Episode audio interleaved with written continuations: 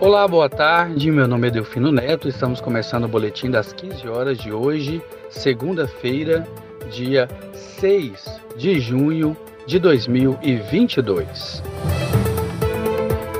PIB do Brasil avança 1% no primeiro trimestre do ano, impulsionado pelo setor de serviços, o mais importante da economia brasileira.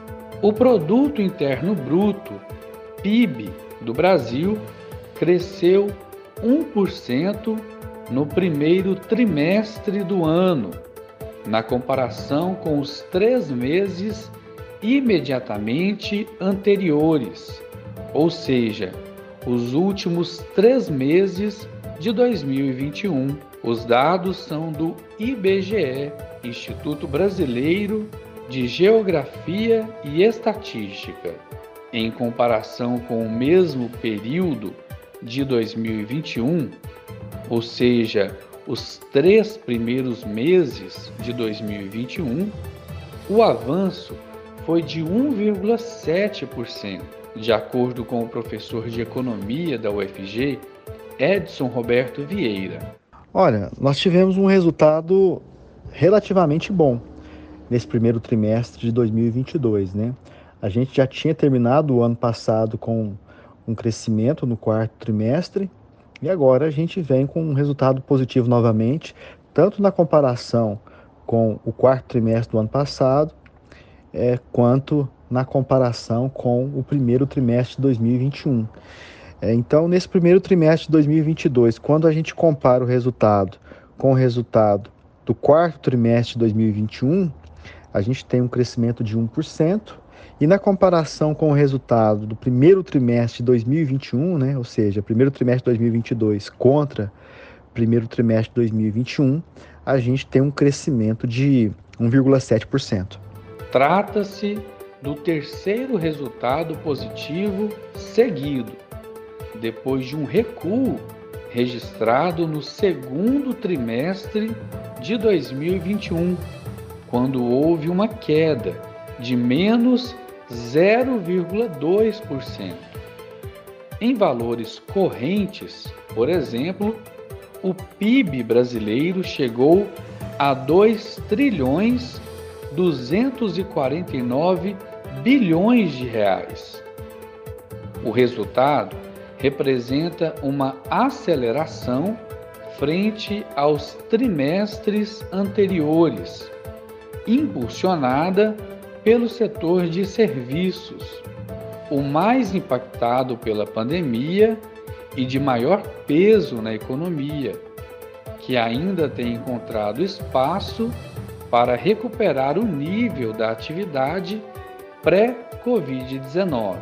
O economista Edson Roberto Vieira chama a atenção para dois fatores que influenciaram este crescimento de 1%.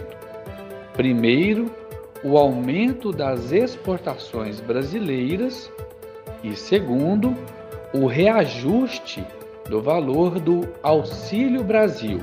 E esse resultado do PIB que o IBGE divulga agora vem confirmando os indicadores mostrados por outras pesquisas do próprio IBGE relativos ao primeiro, ao primeiro trimestre de 2022, né?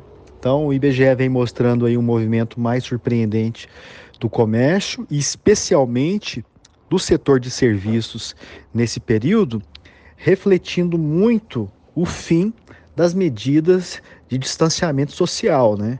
Quando a gente olha aí para o setor de serviços, por exemplo, nós tivemos várias atividades muito impactadas pelas medidas de distanciamento social, algumas delas completamente bloqueadas, principalmente atividades de lazer, entretenimento, e a, a melhora do quadro pandêmico colaborou muito para que a gente tivesse um resultado melhor nesse setor, né? Tanto é verdade que, que nós tivemos aí um, um, um movimento puxado pelo setor de serviços, né? E é bom lembrar que esse setor de serviços engloba comércio, engloba é, serviço de telecomunicações, serviço de transporte, agência de notícias, é o setor mais amplo da economia, pela medida do IBGE que representa 70% do PIB, né? Então, é, esse setor, sem dúvida nenhuma, colaborou muito para os resultados que estão sendo divulgados agora. Mas não só ele, a gente, a gente vem tendo bons resultados também vindos das exportações, as exportações brasileiras crescendo muito em razão de uma taxa de câmbio mais favorável e também de uma demanda de uma demanda muito forte para os bens principais que o Brasil exporta, né, commodities agrícolas e commodities minerais em particular. É, tudo isso colaborando para que a gente tivesse esse resultado melhor agora no ano de, de 2022, pelo menos esse primeiro trimestre, né? Outra questão também que é importante, principalmente quando se fala do setor de serviços, é o Auxílio Brasil, né, que, que entrou em vigor em substituição ao Bolsa Família. E aí é, nós temos duas coisas em relação ao Auxílio Brasil. Uma delas é o aumento do número de famílias atendidas, um aumento aí de cerca de 5 milhões de famílias atendidas, e outra é o valor do benefício, né? Porque o valor do benefício médio do Bolsa Família era de 195 reais, e no caso do Auxílio Brasil, esse valor passou para 400 reais. O PIB é a soma de todos os bens e serviços produzidos no país e é o principal indicador usado para medir a evolução da economia. O principal destaque do PIB no primeiro trimestre de 2022, o setor de serviços foi beneficiado pelo aumento no consumo das famílias, que cresceu tanto na comparação com o quarto trimestre de 2021 quanto na comparação com o primeiro trimestre de 2021. Mas esse crescimento poderia ter sido ainda maior não fosse a inflação tão alta, conforme explica o economista. Então, em valores correntes, o PIB brasileiro no primeiro trimestre de 2022 atingiu 2 trilhões 249 bilhões de reais, né? É, como eu disse, é um, é um valor expressivo. É, veio de forma meio surpreendente, considerando as expectativas de crescimento que nós tínhamos no começo do ano para esse ano de 2022. Agora, algumas dúvidas pairam no ar em relação à continuidade desse processo nos próximos trimestres, né? A primeira dessas dúvidas é em relação a questão da inflação. A inflação já está a mais de dois dígitos desde setembro do ano passado, então isso tem corroído o poder de compra da população, como a gente vem comentando aqui mesmo é, nesse programa, né? E quando você analisa o PIB pela ótica da demanda, de quem consome o PIB, a gente tem que considerar que o consumo das famílias representa cerca de 65% dessa demanda e que, portanto, essa inflação que reduz o poder de compra da população, que tem sido mostrado pela PNAD contínua do IBGE, pode é, colocar restrições sobre a continuidade desse processo, né? É, e essa questão da inflação atingindo a população é, se junta também à, à questão do, do mercado de trabalho. Nós tivemos os resultados divulgados pelo IBGE ontem, foram resultados bons. Né? A taxa de, de desemprego no Brasil, que já esteve em 14,8% durante alguns períodos mais agudos da pandemia da Covid-19, agora atingiu 10,5%. Então, foi uma redução significativa nesse período.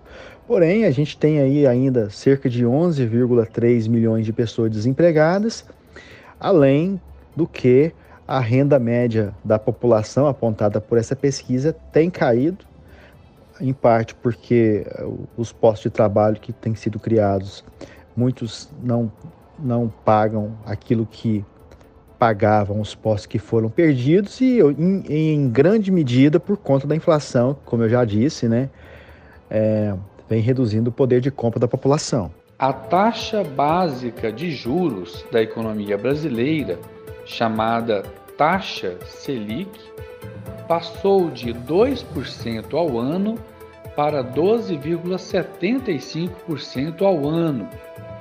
Com os juros altos, o crédito fica mais caro, pessoas consomem menos, empresas adiam investimentos e isso afeta o emprego, conforme explica o professor e economista da UFG.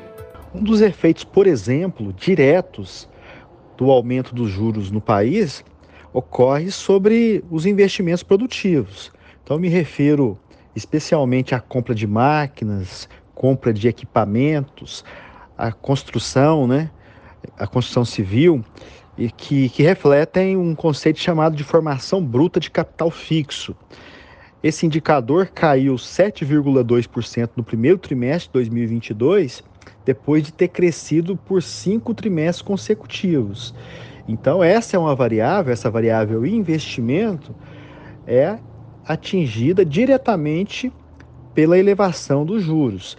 E o investimento menor pode comprometer uma possível retomada mais forte né, do PIB na economia brasileira. Se a gente não tiver investimentos, se houver uma retomada mais forte, as empresas podem não ter condições de atender a toda essa demanda rapidamente, o que pode gerar é, impactos negativos, especialmente do ponto de vista da inflação. Segundo Edson Roberto Vieira, com a inflação e o aumento da taxa básica de juros, existe uma defasagem dos efeitos dessa política monetária na economia. Segundo ele, muitos desses efeitos do aumento da taxa de juros serão sentidos de verdade daqui a seis ou nove meses. E é justamente por conta desse aumento da inflação, né, que o Banco Central vem elevando a taxa básica de juros, a, a Selic, que de 2% em março do ano passado está atualmente em 12,75%, e uma questão importante em relação a isso, em relação aos efeitos dessas elevações da taxa básica de juros sobre a economia, é a defasagem da política monetária, né? Essa defasagem, ela, ela fica em torno aí de seis a nove meses, o que significa que muitos desses aumentos que aconteceram ao longo desse período na taxa Selic ainda não tiveram seus efeitos completamente efetivados sobre a atividade econômica. Né? Aliás, esses recentes que foram feitos, esses últimos, vão ter efeitos ainda no final do ano. Então, pode ser que isso continue impactando, quer dizer, que impacte mais fortemente o nível de atividade econômica, né, comprometa mais o crescimento do PIB, principalmente a partir do segundo semestre desse ano de 2022. Por outro lado, parte das previsões para 2023 têm sido revistas para baixo, com algumas casas apontando até mesmo para o risco de retração na economia, ou seja, recessão em 2023, em meio à inflação persistente, juros em alta temores de recessão global e incertezas relacionadas à corrida eleitoral no Brasil. De acordo com o economista, este é um cenário que ainda não está descartado. Delfino Neto, para a Rádio Universitário. E com essa informação encerramos o boletim das 15 horas de hoje. Mais informações logo mais às 18 horas e 30 minutos. Eu sou Delfino Neto. Voltamos amanhã.